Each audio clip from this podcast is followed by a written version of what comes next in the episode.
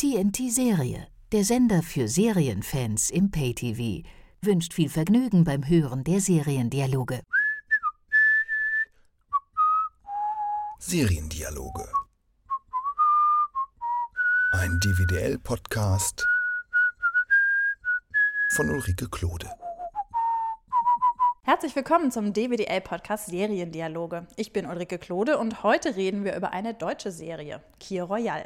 Diesen Klassiker hat sich Christiane Ruff ausgesucht. Hallo Frau Ruff, schön, dass Hallo, Sie mitmachen. Hallo Frau Klode, ja, ich bin gespannt. Christiane Ruff kennt das deutsche Seriengeschäft sehr gut. Sie hat es als Produzentin entscheidend mitgeprägt, weil sie in den 90ern mit Nicola oder Ritas Welt das Genre Sitcom in Deutschland etabliert hat. Jetzt ist sie Geschäftsführerin der Produktionsfirma ITV. Sie ist so serienbegeistert, dass sie eigentlich mit mir über acht Serien gleichzeitig reden wollte. Wir haben uns dann doch jetzt darauf geeinigt, dass wir uns auf ein oder zwei konzentrieren. Jetzt hören wir aber erstmal kurz in die Titelmelodie von Key Royal rein, um uns richtig in die Stimmung zu versetzen.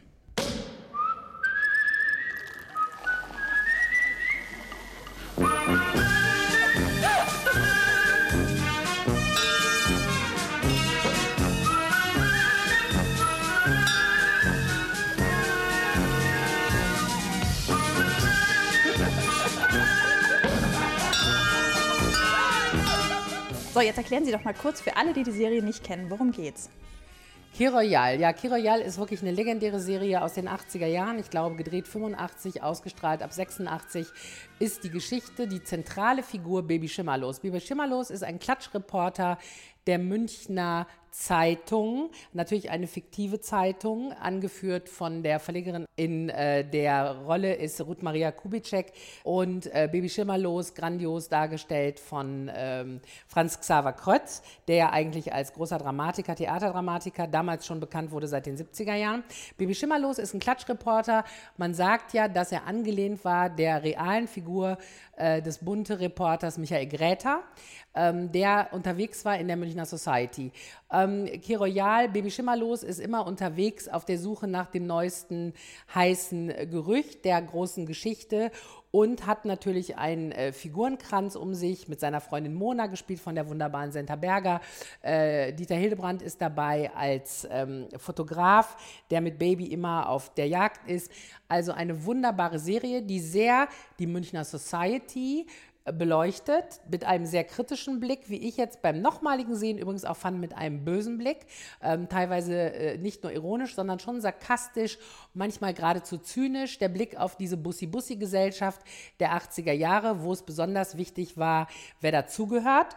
Und einer der besonders schönen Sätze ist, ähm, wer äh, dazu gehört, das bestimmt immer noch ich. Das war immer so ein Leitsatz von, äh, vom Baby. Es gab nur sechs Folgen, also wie, eigentlich wie heute, könnte man sagen, eine Miniserie für die Zeit sensationell, sehr ungewöhnlich, sehr teuer auch in der Zeit. Ich glaube, die Episode hat eine Million gekostet, eine oh, Million wow. Mark damals, ja. ja. Der WDR hat es gemacht, gar nicht der BR, wie man vermuten könnte, sondern Jörn Klamroth war ein großer Unterstützer dieser Serie und eigentlich ein größerer Kritikererfolg als Publikumserfolg. Und ich glaube, das Publikum hat die Serie nach und nach entdeckt, gerade auch durch die vielen Wiederholungen, die es äh, immer wieder gegeben hat in den dritten Programmen, äh, wo man eigentlich immer wieder äh, Kiroyal sehen konnte. Was finden Sie so faszinierend an Kiroyal? Ich glaube, in der Zeit, und jetzt muss man dazu ja sagen, ich bin Jahrgang 60, also als die Serie lief, war ich äh, Mitte 20. Und damals fand man eigentlich diese Serie, die so genau den Münchner Volk, insbesondere wie wir uns das, ich komme aus dem Ruhrgebiet, auch vorstellten. Also alles so ein bisschen schickimicki, etwas abgehoben. Eben immer ein Glas Kir Royal. Äh, vielleicht muss man dazu sagen, das war das Modegetränk der 80er, das Champagner mit dem Schuss Cassis-Likör drin. Äh, fand man ja eigentlich im Ruhrgebiet abgeschmockt. Da trank man Pilzchen. äh, also das sozusagen einmal vorgeführt zu sehen, nicht als eine Art Lebensideal, sondern eher als ein Blick auf eine in sich sehr verliebte hedonistische Gesellschaft, wo aber Leute, die glaubten, sie müssten dazugehören und unbedingt rein wollen, wie oft die auch gescheitert sind. Äh, und das fand man natürlich auch amüsant, weil was ist das Faszinierende an dieser Gesellschaft, hat sich für mich ja gar nicht erschlossen. Aber zu sehen, wie diese Gesellschaft im Grunde genommen in einer satirischen Art oder in einer äh, sehr äh, bösen Art auch vorgeführt wird und auf die Schippe genommen wird, das hat einen unheimlichen Unterhaltungswert gehabt. und hat ihn noch bis heute, weil ich glaube, wenn man genau hinguckt, ähm, hat sich da vielleicht auch gar nicht so viel dran geändert. Das heißt, Sie finden die Serie aus der, aus der Erlebniswelt in den 80ern spannend. Aber könnten Sie sich vorstellen, dass Sie, wenn Sie die heute sehen würden, auch spannend finden? Also das Interessante ist, ich habe die Serie ja jetzt gerade aktuell nochmal angeguckt, mhm. weil ich festgestellt habe, und man ist ja überrascht, weil es ist doch immer so, dass man in einer Rückschau, wenn man sich an etwas erinnert, sei es aus der Jugendkindheit, wann auch immer, verklärt man ja auch viele mhm. Sachen. Und äh, Keroyal hatte so ein, auch bei uns im Kollegenkreis, wir haben das jetzt die Tage ja auch nochmal diskutiert, weil meine Kollegen kennen die Serie alle. Die Jüngeren haben sie teilweise von mir weitergereicht bekommen, schon vor einem Jahr oder so, um sich das mal anzugucken, weil es ja doch ein, ein bahnbrechendes äh, Ding war und ich ja unser Gespräch heute auch ein bisschen verstehe als eine Hommage an den nicht vor langer Zeit verstorbenen Helmut Dietl, der natürlich schon ein Ausnahme- Regisseur und auch Autor war. Da kommen wir vielleicht nachher nochmal zu, auch zu seiner großen mhm. Co-Autorenschaft natürlich mit Patrick Süßkind. Ähm, und ich, was ich schon fand, und da sage ich jetzt auch mal kritisch, das fand ich nämlich interessant, was man immer erinnert bei Key Royal, ist vor allen Dingen die erste Folge. Warum? Die erste Folge hat diesen sensationellen Protagonisten äh, Mario Adorf. Mario Adorf als äh, äh Industrieller, als Mann mit viel Geld, dessen größter Wunsch es ist, in die Gesellschaft zu kommen und der immer wieder an äh, Baby Schimmerlos scheitert, der sagt, ich lasse mich nicht kaufen und ich sehe das überhaupt nicht ein. Und es gibt die wunderbare Szene damals im Bayerischen Hof vor dem Umbau gedreht oben am Pool, wo Mario Adolf rumspringt und sagt, ich scheiß dich zu mit meinem Yelp, bis du nicht mehr kannst. Und das ist so einer der vielen geflügelten Sätze, ähm, die es überhaupt in Titelserien oder Titelstücken gibt, das ist sozusagen ein, ein, ein Paradebeispiel, an das man sich so erinnern kann. Als ich jetzt das Ganze nochmal gesehen habe, die ganzen sechs Folgen, habe ich gedacht, interessant, es gibt so viele Zwischentöne in dieser Serie, in diesen sechs Folgen, die natürlich immer im Ziel haben, hauptsächlich die Figur Baby Schimmerlos zu erzählen, ähm, die aber auch im, im Blick hat die Beziehung Baby Schimmerlos mit seiner Frau oder mhm. ist ja nicht seine Ehefrau, aber seine Freundin, Lebensgefährtin Mona, besagt Senta Berger. Es ist aber auch die Geschichte Baby Schimmerlos in seinem Verlag, in seinem äh, Zeitungshaus zu zeigen und natürlich seine Rolle in dieser Gesellschaft. Und einiges davon fand ich schon dated, wie man heute so schön im, im Neudeutsch mhm. sagt, äh, wo ich dachte, ach guck, ähm, das ist schon, ich sehe schon die 80er, nicht nur in der Mode und in den komischen breiten Schultern, die immer so ein bisschen an Dallas und Denver erinnern, sondern auch in natürlich, wie es aussieht. Es sieht ja in dem Sinne nicht modern aus. Ähm, jetzt habe ich davor aber, weil mich das natürlich interessiert hat und weil 86, wie gesagt, äh, Royal rauskam und 81 bereits Monaco Franze rauskam. Und ich, ich habe für mich festgestellt, ich kann eigentlich mit Ihnen heute nicht über Key Royal reden, ohne über Monaco Franze zu reden. Da kommen wir gleich noch drauf. Ja. Ich würde sagen, wir bleiben erstmal okay. bei Key Royal. Dass Sie gerade sagten, es fühlte sich ein bisschen äh, veraltet an teilweise, fand ich gar nicht. Also ich habe das auch vor ewigen Zeiten ja. mal gesehen. Jetzt nicht genau 86, irgendwann später. Und habe jetzt auch noch mal zwei Folgen geguckt. Und ich fand, das hätte auch einfach eine moderne Serie sein können, die in den 80ern spielt. Ach, wie ulkig, okay. Warum? Also müssten Sie jetzt mal zu sagen, wieso das, das so ist. Finde ich, es ist irgendwie schwer zu erklären, aber es war so von der, von der Art, wie sie geschnitten war, die Kamera, die Kulisse etc., das wirkte für mich nicht alt. Das wirkte für mich nicht wie in den, irgendeinem Fernsehen aus den 80ern, was sich überholt hat. Es war es war so, dass ich äh, sagen würde, ja, kann man jetzt auf jeden Fall wieder gucken. Hm. Wobei ich jetzt nicht, ich habe nicht alle Folgen gesehen, das heißt, ich habe jetzt nicht äh, genau darauf geachtet, ob äh, diese, die Art, wie Beziehungen dargestellt werden, ob das jetzt veraltet ist oder ähnliches. Das fand ich, das, das, kann ich hm. jetzt nicht beurteilen. Nur so von den zwei Folgen, die ich von den Bildern her gesehen habe, von der Art, wie es erzählt wird, von den Dialogen und so, das war, das hat ein großes Vergnügen wieder. Ja, ein großes Vergnügen, ohne Zweifel. Das hat aber auch mit der genialen Schreibe zu tun und mit dem besonderen Blick, glaube ich, den Titel und äh, äh, Süßkind oder auch äh, die berühmte vierte Folge Adieu Claire, die ja damals auch mit dem Grimme-Preis ausgezeichnet wurde, die Titel mit äh, Kurt Raab zusammengeschrieben hat. Ähm, das äh, sind schon sehr tolle Bücher. Das, da gab es eine äh, äh, Hinwendung und eine Zärtlichkeit, die zeitlos ist, was mhm. die Figuren angeht. Was äh, äh, keine Figur, und das finde ich wirklich sensationell, keine Figur wird jemals verraten. Es gibt nicht eine Denunzierung selbst der unsympathischeren Figuren. Die sind auf den Punkt. Also ich sage mal das Beispiel der Ministerpräsident. Mhm. Ähm, äh, großartig, der bei diesem Empfang zugeraunt bekommt von der Reporterin ein Grußwort, Herr Minister. Und er sagt, ja, was feiern wir denn heute hier eigentlich? Und, und sie sagt, äh, ja, äh, ein schöner Abend. Und der schafft es also wirklich, diese Rede zu halten und eigentlich nichts anderes zu sagen, als ich freue mich, sie heute an diesem schönen Abend und Bayern strahlt wieder und glänzt und München ist nicht herrlich, zu begrüßen, wo ich denke, ja, das ist, absolut, das ist absolut zeitlos. Hohle Phrasen der Politik, äh, die sind gewitzt und geschult, Reden zu halten, um denen es eigentlich um nichts geht und trotzdem einen großen Auftritt zu machen. Äh, das sind Sachen, die zeitlos sind. Die Hinwendung an die Figuren, die würde ich mir teilweise heute noch mehr wünschen. Mhm. Da hat Dietl der Zeit weit was voraus gehabt. Äh, wo man sagt, ähm, der hat äh, äh, in einer sehr modernen Art über menschliche Beziehungen geredet. Der hat eigentlich in einer sehr fast amerikanischen Art, was die Amerikaner immer so gut machen, menschliche Biografien auch in den Subtext gelegt. Der hat sich mit Milieustudien beschäftigt, die viel mehr, finde ich, mir aus dem englischen Fernsehen noch bekannt sind.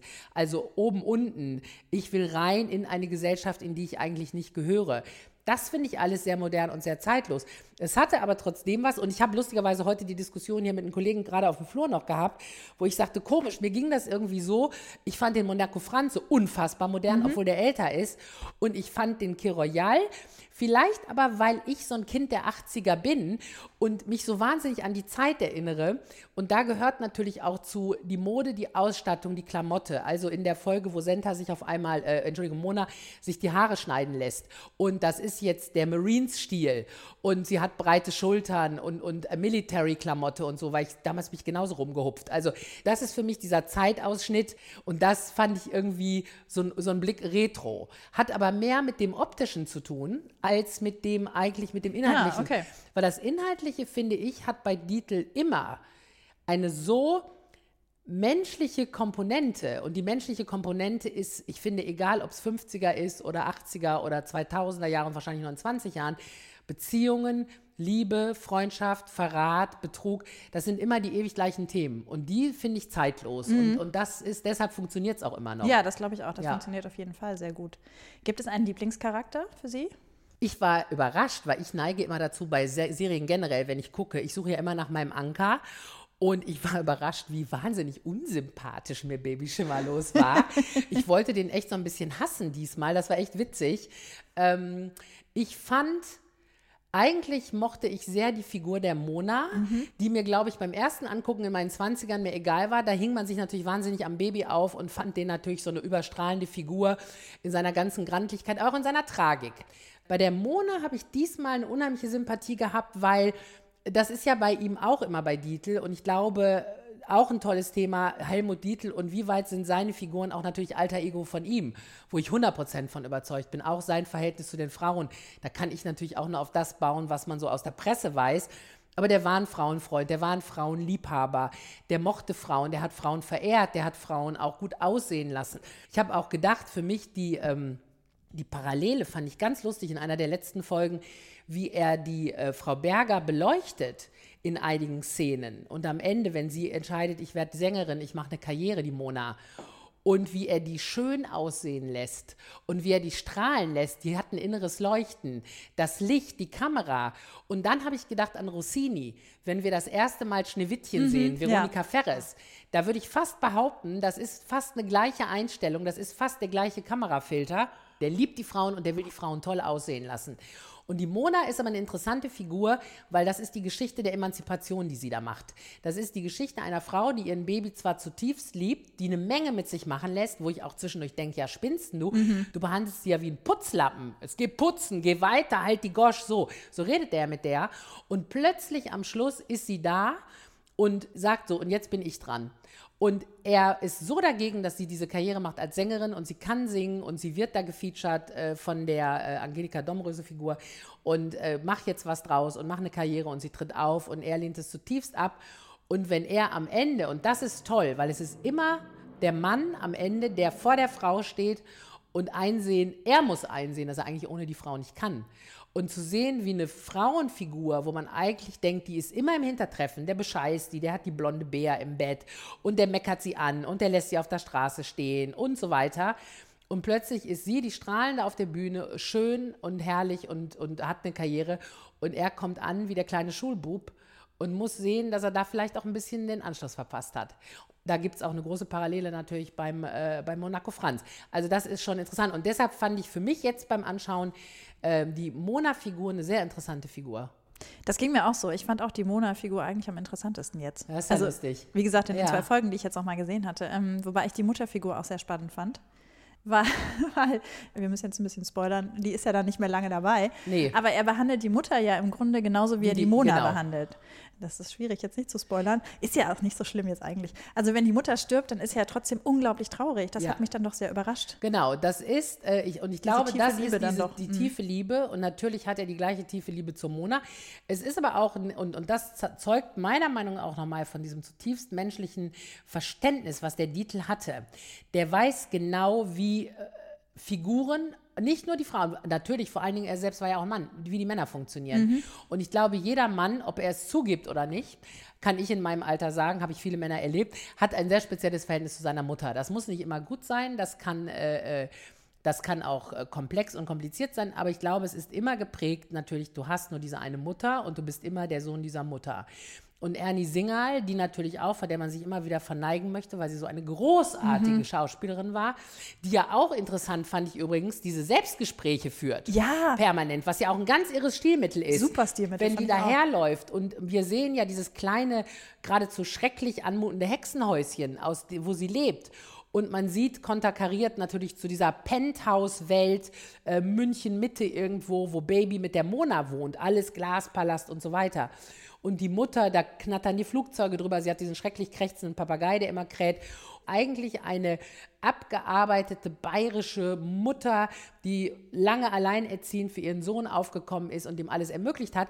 Und der Baby benutzt sie wie eine Putzfrau.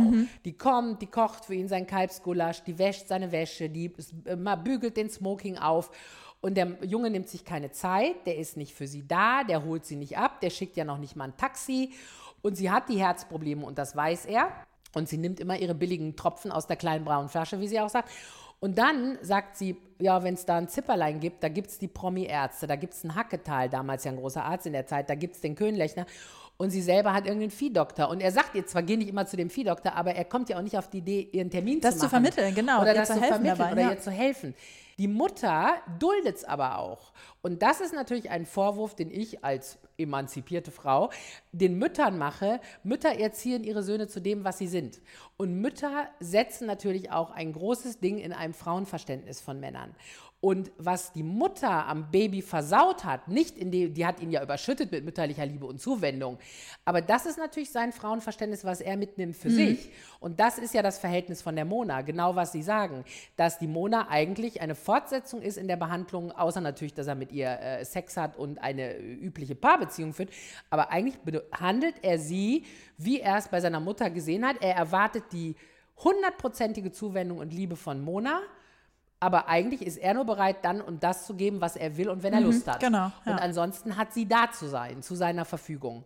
Und das ist auch äh, natürlich da sehr toll aufgedröselt. Also mit, ich finde immer mit viel Tief- und Hintersinn, was solche Figurenkonstellationen angeht. Ja, toll fand ich aber nochmal zu dem Stilmittel zu kommen, was Sie vorhin angesprochen haben. Wirklich diese Selbstgespräche der Mutter, wo auch klar wird, dass sie ein ganz anderes Bild von ihrem Sohn Total. hat. Und selbst die Nachbarin, die sich ja darüber beschwert, wie schlimm er über Ja. welche Pr- Prinzessin von Monaco oder ja, so schreibt. äh, genau. äh, Die Caroline, was hat da- die über die Caroline? Caroline, genau. hier? Ähm, was er da wieder Böses über die Caroline geschrieben hat. So ist die ja gar nicht, die Caroline. Selbst dagegen verteidigt äh, sie ihn ja noch. Und es kommt ja nicht zu ihr durch, dass er wirklich so einen fiesen Job macht. Sondern sie malt sich, da ist ja immer noch alles schön und Genau. das ist alles toll und die Beziehung zur Mona ist perfekt. Und, Er sieht- und sie wenn er sich mit seiner Glanz und Chefin bespricht, genau, und dann geht es um die großen Linien und die Ja. Politik der Welt und so. Und es gab ja die wunderbare Sequenz, ich weiß nicht, ob Sie die noch in Erinnerung haben, wo er sie vom Flughafen abholt, äh, parallel schön. geschaltet mit dem, wie die Mutter dem Köfferchen wieder nach Hause geht und sagt, ja, mein, mein Baby, bei mir und meinem Mann gab es die Liebe nicht und da ist die große Liebe. Und wir sehen ja quasi, wie, wir stellen dann ja hinterher fest, es ist eine Traumsequenz, wie die beiden am Flughafen sich um die Arme fallen und küssen und Herzen und so. Und dann kommt ja der harte Schnitt und wir sehen, Mona kommt an, kriegt sofort einen Anschiss vom Baby, warum bist du zu spät? Wo ist dein blöder Koffer? Geh, äh, äh, pack dich und so. Wie überhaupt, auch interessant. immer babyschimmerlos in der kompletten Zeit immer gehetzt ist. Der hat nie eine Ruhe. Der springt aus dem Bett, der rennt nackt unter die Dusche, äh, der hupft in den Anzug. Äh, der gehetzte, aber natürlich auch in sich ein ruheloser Geist und Charakter. Deshalb sind die Charaktere auch so interessant, weil die immer auf so sehr viel verschiedenen Ebenen funktionieren, weil um es mal gleich vorwegzunehmen, Baby Schimmerlos natürlich kein glücklicher Mensch ist. ja. Er ist ein gehetzter, getriebener, aber nicht glücklicher Mensch. Wobei das, ich fand, das hat auch nochmal halt den, seinen Beruf nochmal deutlich gemacht. Ne? Also der Absolut. rasende Reporter, der immer Natürlich. überall sein muss und auch eine Urinprobe organisieren muss und so, um zu gucken, ob die Schauspielerin schwanger ist und so. Faszinierend. Also das fand ich so, nee, ist schön. Das, äh, Äh, aber diese, diese Serie zeigt ja, dass in den 80ern, also nicht nur diese Serie, sondern auch also Kir Royal, ähm, Liebling Kreuzberg und Monaco Franz, auf den wir gleich noch kommen, die zeigen ja, dass in den 80ern einiges los war in Sachen deutsche Serie. Ja. Ist da was verloren gegangen in den Jahrzehnten dazwischen, dass man den Eindruck, also irgendwie hat man ja den Eindruck, dass das eine Zeit lang nicht mehr gut funktioniert hat. Also ich glaube, das Interessante ist, und das ist immer das Lustige, äh, äh, wo wir gerade schon eingangs, nicht im Podcast, aber bevor äh, geredet haben, was schreibt natürlich auch eine Presse hin und her. Und, und mein Credo ist ja, deutsche Serie hat es ja immer gegeben. Es gab immer eine tolle deutsche Serie und es gab immer eine seichte und eine langweilige deutsche Serie. Das hat sich meiner Meinung nach auch nie verändert. Ähm, es gab immer herausragende Serien. Ähm, wenn Sie gucken, und, und das ist jetzt natürlich für die jüngeren Zuhörer, sind das natürlich Legenden oder Schnee von vorvergestern, ähm, dass natürlich äh, Autoren wie Reinecker mit dem Kommissar, ähm, dass der Stromberger, der ja später noch äh, die Drombusch geschrieben hat und ganz früher, glaube ich, die äh, hier Inge Meisel-Serie, äh, nicht Hesselbachs, wie hieß es denn? Ähm, ach, die, helfen Sie mir. Ich Das ist nicht, okay. Das ist eine Wir uralte Serie. Können wir, Können schnell gleich, können wir gleich nachgucken, genau. Ähm, äh, Die Meisel als, äh, als Mutter der Nation ist sie damit bekannt geworden. Das waren herausragende Serien, ähm, die immer, und das ist, glaube ich, das Interessante, man vergisst, dass es immer auch bei uns Menschen mit die Unverbesserlichen, da habe ich es schon. Ah, Ich okay. habe es äh, doch rauskopiert. Ähm, da gab es sieben Folgen von. Äh, in der äh, Erstausstrahlung 1965, also wirklich meine frühe Kindheit. Und das machte Inge Meisel, eine berühmte Schauspielerin, ich erkläre es kurz für die Zuhörer, äh, machte das zum sogenannten Mutter der Nation. Es war eine Familienserie, großartig, wo eigentlich schon auch in den 60ern äh, schwierige Themen thematisiert wurden. Äh, Trennungsthemen, Eheprobleme, Probleme mit Kindern und allerlei andere Sachen auf eine sehr moderne Art. Und äh, das konnte das deutsche Fernsehen schon. Das deutsche Fernsehen konnte auch schon genau hingucken. Der Kommissar, äh, Krimiserie, Ende 60er angefangen, eben der berühmte Herbert Reiniger, bis in die 70er. Äh, Erik Ode in dieser Rolle, ähm, eine auch wie die gemacht war, visuell. Ich habe immer davon geträumt, nochmal so eine Schwarz-Weiß-Serie zu machen. Mit Tiefenschärfe, immer hinten, vorne, vorne, hinten, um wen es ging. Kammerspielartig, sensationell. Also, die Serien, glaube ich, die guten Serien gab es immer. Das waren immer die Leuchttürme. Für die Jahrzehnte wahrscheinlich immer ein, zwei, vielleicht drei pro Jahrzehnt. Und der Rest war immer die gute Ware, so die, die äh, Mainstream-Ware. Was jetzt auffällt in, heute ist eher, dass wir äh, auf einmal wieder eine große Aufmerksamkeit auf Serie haben. Dadurch, dass jetzt natürlich so viele neue Player auch an den Markt kommen, alle Autoren und Produzenten natürlich davon träumen, die horizontal erzählten Serien zu machen, die Miniserien, die Sechs- und Achtteiler. Äh, und aber unser Fernsehen und mit unserem noch linear existierenden Fernsehen, die brauchen die sogenannten Procedurals, die abgeschlossenen Serien. Und da gibt es ja haufenweise von. Wenn Sie gucken, ich habe festgestellt, als ich in Ludwigsburg unterrichtet habe, vorletztes Jahr, äh, Thema deutsche Serie, schönes Thema. Äh, ich glaube, alleine ZDF hat 16 Krimiserien. Ja, Wahnsinn. Plus on top noch die Sokos. So, da kam ich, glaube ich, auf 28 beim Zählen insgesamt. Ohne die Reihen, die es ja auch noch gibt, die 90er-Reihen. Und das ist irre. Also Krimi scheint was zu sein, das hat es in Deutschland immer gegeben, wird es immer geben und, und gibt es natürlich in rauen Mengen. Ich glaube, die Leuchtturmserien, die man eben wie ein Dr.'s Diary, äh, Boradaktekin, der natürlich auch Single Vision, irrer Typ, äh, kreativ toll, jetzt ans Kino verloren, das sind die Leute, die es dann machen. Und hier haben wir halt einen Titel, äh, in der Kombination mit dem Süßkind, glaube ich, dann auch am tollsten und am besten. Aber genau das Gleiche. Das waren die, wir haben es damals nicht Showrunner genannt, das waren dann halt die Auteurs, Regie, Autoren, die aber eigentlich das haben, was ein Creator in Amerika oder in England hat, nämlich die Single Vision einer Serie. Und das Geheimnis bei Key Royal, wie bei Monaco, es war eine Staffel, es waren sechs äh, respektive zehn Folgen. Und das macht es vielleicht in einer gewissen Weise auch unique, dass man sozusagen nicht den Untergang von Serien erleben konnte, die dann eben über fünf, sechs, sieben Jahre gingen. Ich liebe Long Running, muss ich dazu sagen. Aber hier sind es halt auch noch mal umso mehr wahrscheinlich diese Leuchtturmserien gewesen aus dem Grund. Ja, es gibt halt bestimmte Geschichten, die man am besten nur in einer Staffel erzählt. Wahrscheinlich, ja. Ähm, wo Long Running dann einfach nicht Ja. funktioniert.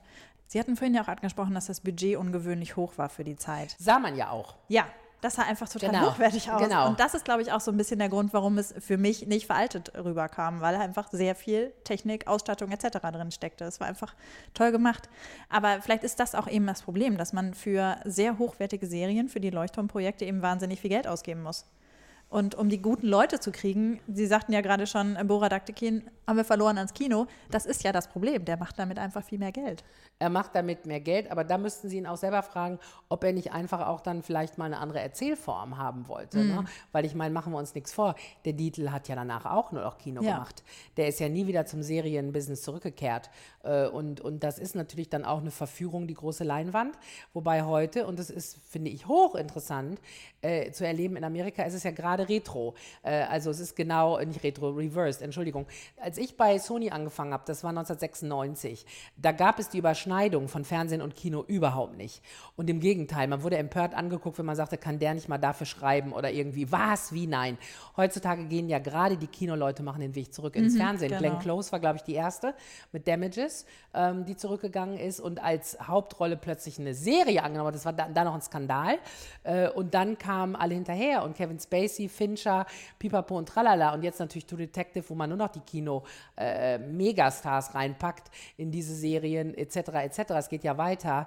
Sensationell. Aber da ist ein Geld, da brauchen wir gar nicht drüber reden. Und da hat der Dietl natürlich Glück gehabt, dass wenn man, vielleicht finde ich es übrigens deshalb auch gar nicht mehr zeitgemäß, weil man heute mit diesen mageren Budgets eher umgehen muss. Ah, weil die kann sein. normale Serie heute, was darf die kosten? Die normale Serie kostet vielleicht 500, im Vorabend weniger als 400.000 Euro eine Stunde. Hier damals eine Million Mark wäre ja wie heute eine Million Euro. Allein diese Massenszenen, wenn Sie schauen bei äh, Key Royal, die wunderbare Szene, was ich gerade gesagt habe, Ministerpräsident empfängt und die Berlin, äh, die, die Münchner Gesellschaft kommt. Die Treppen sind voll, Statisten, alle sind wunderbar gewandet in weiß.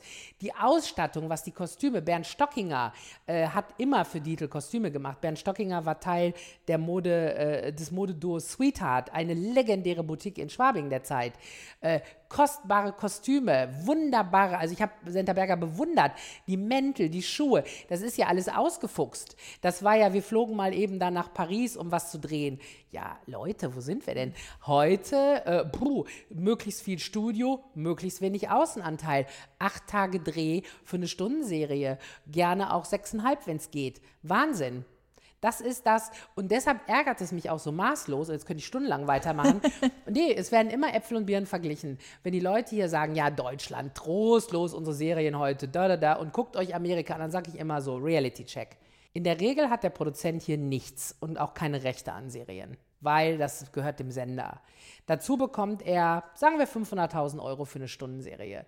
Davon muss er natürlich HU und Gewinn bitte zurückbehalten, weil sonst lohnt es sich schon gar nicht, gar nicht, es zu machen. So.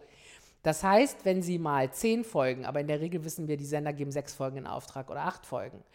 Äh, die öffentlich-rechtlichen sind ein bisschen besser gestrickt, die geben dann auch mal 12, 14, 16, wenn es gut läuft. Das ist das, was sie dann aber auch bekommen und das müssen sie verdienen. Jetzt gehen wir mal gerade nach Amerika und gucken mal aktuell, was da läuft. Und ich sitze mit Gail Ann Hurd, der Exec-Producerin von Walking Dead, auf dem Panel. Und die erzählt mir, sie bekommt 6 Millionen Dollar pro Folge. Wahnsinn. Und dann sage Ja. ich zu ihr, 6 Millionen Dollar, rechnen wir gerade mal um in Euro. Wenn ich Glück habe, ist das in äh, das, was ich für eine zwölfteilige Serie in Deutschland bekomme.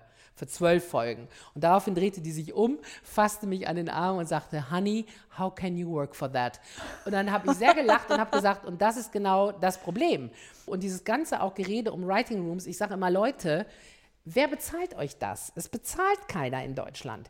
Die Sender wollen alles, aber es bezahlt kein Mensch. Und das sage ich aus der Erfahrung, die Writing Rooms schon 96 gemacht hat bei Sony.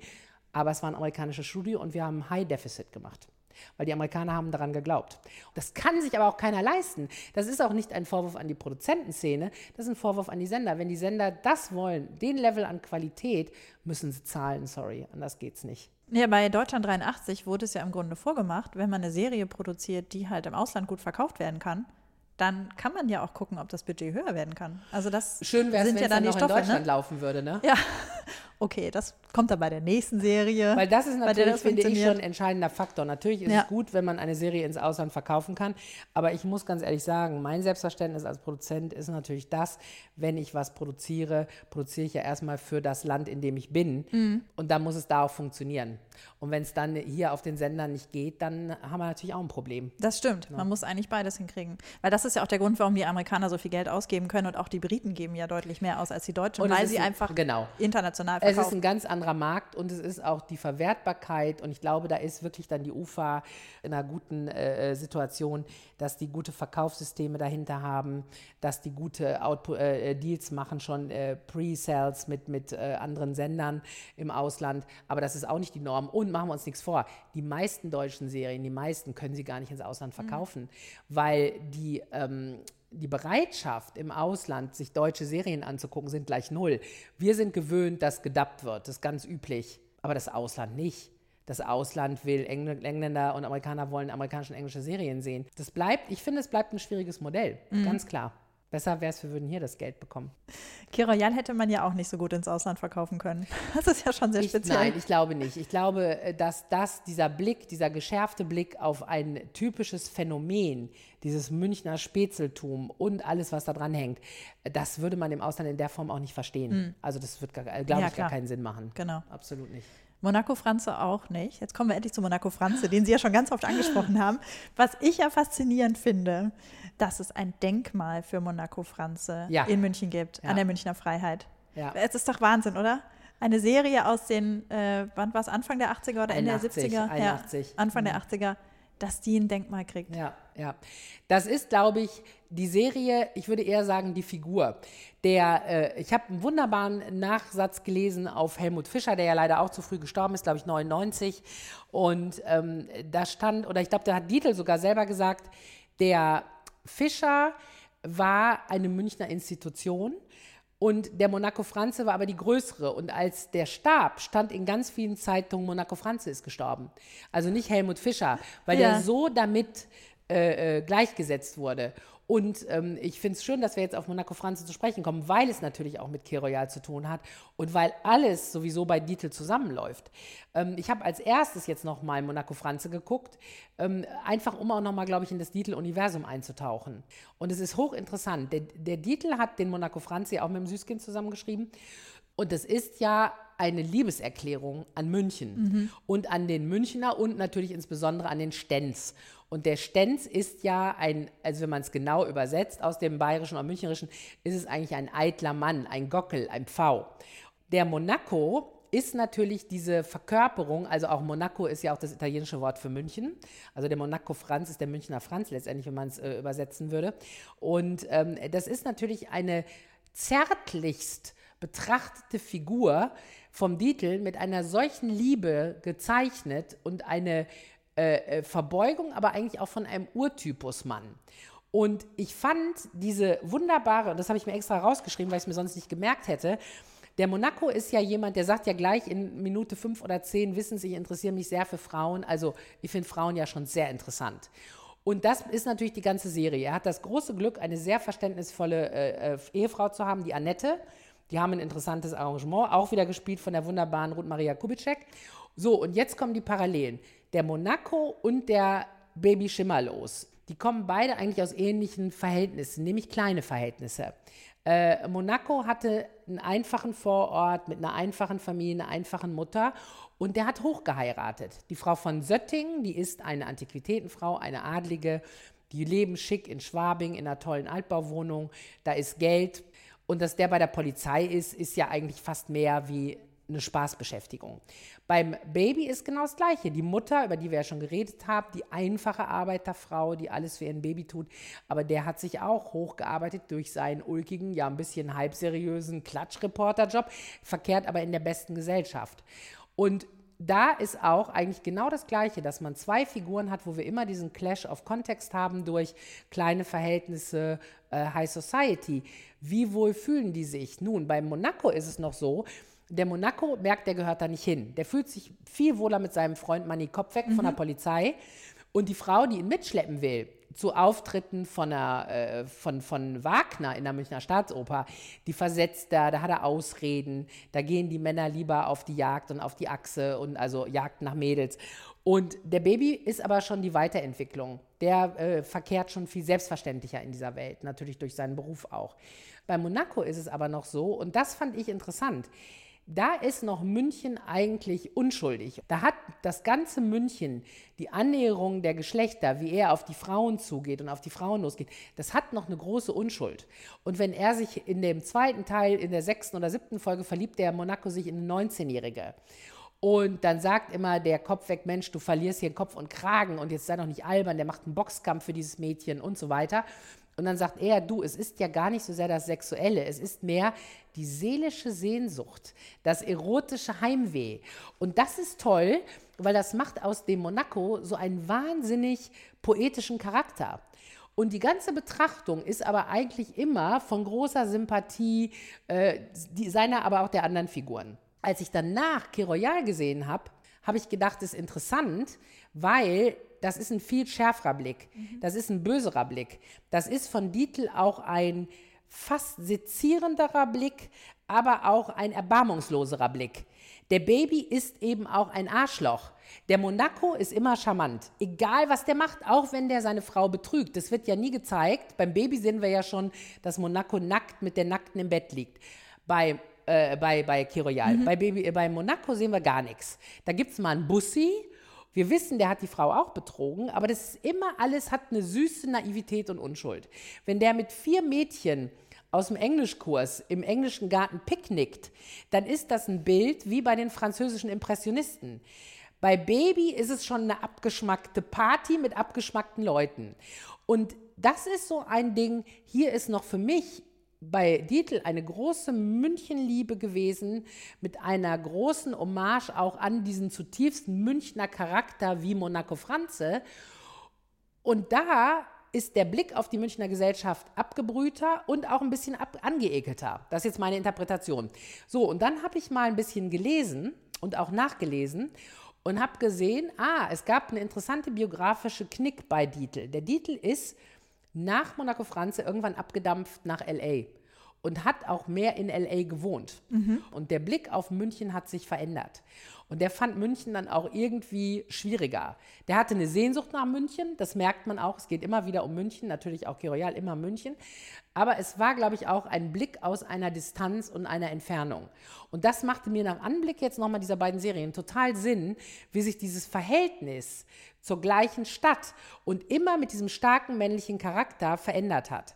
Und wenn ich jetzt weiter sage und spinne und denke, das ist das alter Ego von ihm selber gewesen, sowohl der Monaco als auch in gewisser Weise Baby Schimmerlos, dann war das natürlich der Dietl mit seiner großen Liebe zu den Frauen und seiner in gewisser Weise, ich sage jetzt mal etwas überhöht, Anbetung des weiblichen Geschlechts da und nach hinten raus dann aber auch schon das etwas vielleicht abgefucktere und man hat alles gehabt und es gab zu viel Partys und es gab auch zu viel Kiroyal und es gab auch zu viel von allem. Und das musste irgendwie dann auch zum Ende kommen. Und das fand ich eigentlich, deshalb glaube ich, diese Kiroyal hätte es ohne Monaco Franze nicht gehen mhm. können. Die bedingen sich irgendwie. Ja, klar. Das ist eine, eine sehr schöne äh, Entwicklung dahin. Ja, faszinierend, dass das so ein biografisches Abarbeiten war. Äh, Wahnsinn. Ich, äh, behaupte ich jetzt. Wir ja, können ihn leider nicht mehr fragen. Ja, ich finde das aber auch nachvollziehbar, weil ähm, Monaco Franze hat so von der ersten Sekunde an so was Liebenswertes. Man, man kommt in diese Serie rein und es ist so eine nette Stimmung und es ist einfach so, ach, es macht Spaß, ihm bei seinen Tricksereien zuzugucken und auch zu gucken, wie die Frau ihn dann wieder austrickst und dieses Hin und Her. Und, gleich, und wenn man dann eben weiterschaltet, weiterschalten würde zu Kiroyal, dann wäre das so was zynisches, feindliches, so ein, ein, ein fieses Bild, was da gezeichnet wird von den Charakteren, die da sind. Ja. Absolut. Ich fand übrigens, ich weiß nicht, ob Sie das gesehen haben, in der ersten Folge von Monaco Franze, also Beispiel, wir gucken alle ähm, House of Cards und das Brechen mit der vierten Wand. Und wir sagen immer, Mensch, fantastisch, die Amis, was die sich trauen. Da ist der Kevin Spacey und noch nicht in Minute drei guckt er uns schon an aus der Kamera raus und erklärt quasi, was er da tut. Monaco Franze, ich habe auf die Uhr geguckt, 3 Minuten 32. Die, äh, der Setup ist, äh, wir lernen sie kennen, ihn und seine Frau Annette. Annette steht an der Staffelei und malt ihn als äh, wilden Schützenjäger, also wie er gerne rumläuft, weißes T-Shirt, James Dean, schwarze Lederjacke, Jeans, Hommage an James Dean. Und sagt, geh, guck doch mal anders. Und er sagt, ja, Spatzel, ich schau, wie ich schau, wie soll ich schauen? Und in Minute 3,32 verlässt er, bricht die, durch die vierte Wand und spricht zu uns und sagt, geh, wissen schon, meine Frau und so, hahaha. Und erzählt also über die Ehe und was sie von ihm hält und wie er sie sieht und dass sie sich eigentlich sehr gut kennen und warum sie so gut miteinander auskommen und zwinkert in die Kamera und dreht sich wieder um. Und es ist, wo ich dachte, sensationell, wie modern. Das Ja. hat er 1981 gemacht, ähm, hat gebrochen mit der vierten Wand und der wendet sich an uns und redet. Da war ich total begeistert, war ich sehr aufgeregt. Fand es ganz toll. Ging mir genauso, als ich das gesehen habe, dann heute Morgen in Vorbereitung auf das Gespräch. Ich dachte mir auch, Mensch, das ist ja gar nichts Neues gewesen, was Nee, Kevin Spacey da überhaupt gemacht hat. nicht, überhaupt nicht. Krass. Und dann wurde es ja noch getoppt dadurch, dass sie sich am Ende der Folge auch, Auch nochmal ans Publikum Genau, wendet, genau. auch aus der Szene heraustritt. genau. Faszinierend. Ja, ja, es war toll. Das war echt äh, bahnbrechend. Ja. Kommen wir zu den Serientipps. Ja, Wir haben ja jetzt schon über ganz viele tolle Ja. Serien geredet, aber Sie haben noch drei Serien mitgebracht, die Sie gerne empfehlen wollten. Ja, drei Serientipps meinerseits. Also natürlich abgesehen von, ich muss es nochmal wiederholen, mein Hut ziehen, ein Kniefall vor Helmut Dietl und bitte, gerade an die jungen Hörer, äh, organisieren Sie sich, äh, Kir Nicht stören am teilweise körnigen Bild, beides sensationell und, und große, große Serien, deutsche Serien der 80er Jahre. Ähm, bei meinen aktuellen Tipps äh, möchte ich natürlich empfehlen, ähm, etwas, worüber auch schon, glaube ich, Frau Klode bei DWDL geschrieben hat, American Crime Story. Das ist äh, faszinierendes äh, äh, Seriengeschehen äh, von heute, 2016. Ähm, ein Cast, wo man weinen möchte vor Vergnügen, weil besetzt bis in die kleinste Nebenrolle brillant. Die Geschichte der O.J. Simpson, äh, äh, des O.J. Simpson-Falls. O.J. Simpson, der in den 90ern in den Verdacht geriet, seine Frau äh, Nicole äh, Brown Simpson ermordet zu haben und ihren damaligen Freund und spektakulärer Freispruch äh, äh, damals erzielt wurde. Ein Fall, an den ich mich erinnere. Warum? Weil die berühmte Verfolgungsjagd der Polizei mit dem weißen Ford Bronco, wo O.J. Simpson drin saß und sinnlos durch die Gegend fuhr mit einem Kumpel, habe ich damals live in L.A. erlebt. Ich habe am Fernseher geklebt und habe das gesehen.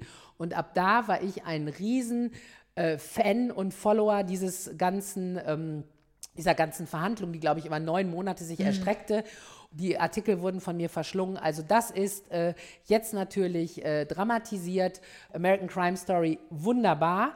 Äh, Habe ich bisher noch gar nicht drüber geschrieben, weil. Haben Sie noch nicht? Nee, nee ähm, weil ähm, mich das gar nicht so interessiert hat. Aber wenn es wirklich jetzt so gut sein soll, wenn Sie sagen, dass das so gut ist, muss ich da mal reingucken. Nein, es ist exzellent.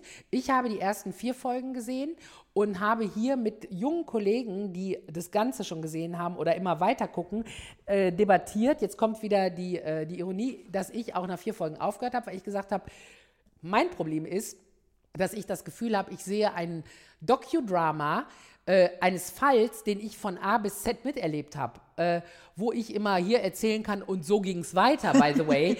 Deshalb habe ich gesagt, ich mache mir jetzt selbst in meinem Leben Platz. So, meine nächste Empfehlung ist Happy Valley. Happy Valley, das ist eine englische Serie. Im Zentrum steht eine Polizistin in Yorkshire in einem Yorkshire, was wir, glaube ich, alle in der Form noch nicht gesehen haben, was düster, finster, beängstigend und beklemmend ist mit hoher Kriminalität und vor allen Dingen einer sehr hohen Drogenrate. Heroinopfer, äh, so auch ihre eigene Schwester.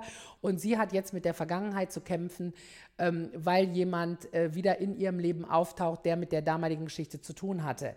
Da, und das ist auch verrückt, aber so ticke ich, musste ich leider aussteigen nach zwei Folgen weil die Serie, und warum bin ich ausgestiegen, die Serie ist so sensationell gut, das hört sich jetzt vollkommen irre an, und ich konnte es nicht weitergucken, weil die mich verfolgt hat, weil es eine emotional verstörende, tragische und sehr anstrengende Serie ist, weil die so real ist. Die spielt heute, die ist von heute. Das könnte nebenan in ihrer Nachbarschaft passieren und es ist so furchterregend. Brillant gespielt, brillant geschrieben. Ich habe es nicht ausgehalten, aber ich würde es jedem empfehlen, der keine Angst vor Albträumen hat oder wie ich gerne Serienfiguren mit ins Bett nimmt nachts, äh, das anzugucken, weil es eine tolle Serie ist. Und als letztes, als leichte Muse, in, mit, denen ich, äh, mit der ich Sie heute entlassen möchte, ist der Offspring von Seinfeld, äh, was man natürlich auch anschauen kann. Curb Your Enthusiasm mit dem wunderbaren Larry David. Und da sehen Sie nochmal Comedy auf einem ganz hohen und ganz besonderen Niveau. Herzlichen Dank für Ihre Aufmerksamkeit. für alle, die jetzt loslegen wollen und diese ganzen tollen Serien, die wir hier angepriesen haben, äh, gucken wollen. Ich habe die ganzen Infos, wo ihr die Serien gucken könnt, etc., auf die Podcast-Seite gepackt. Vielen Dank, Christiane Ruff. Es war ein, mir ein ganz großes Vergnügen, mit Ihnen in der Seriengeschichte rumzustöbern. Und äh, ich habe sehr viele Dinge erfahren, die ich noch gar nicht wusste. Super, vielen Dank. Sehr gerne, jederzeit gerne wieder. Gibt ja noch viel zu erzählen. Wir hören uns nächste Woche Freitag wieder. Da gibt es ein Special. Wir werden nicht über eine einzige Serie reden, sondern über viel neues Zeug und zwar über die Neuheiten von den LA Screenings. Seriendialoge. Ein DVDL-Podcast von Ulrike Klode. Redaktion und Produktion Ulrike Klode, Sounddesign Joachim Budde.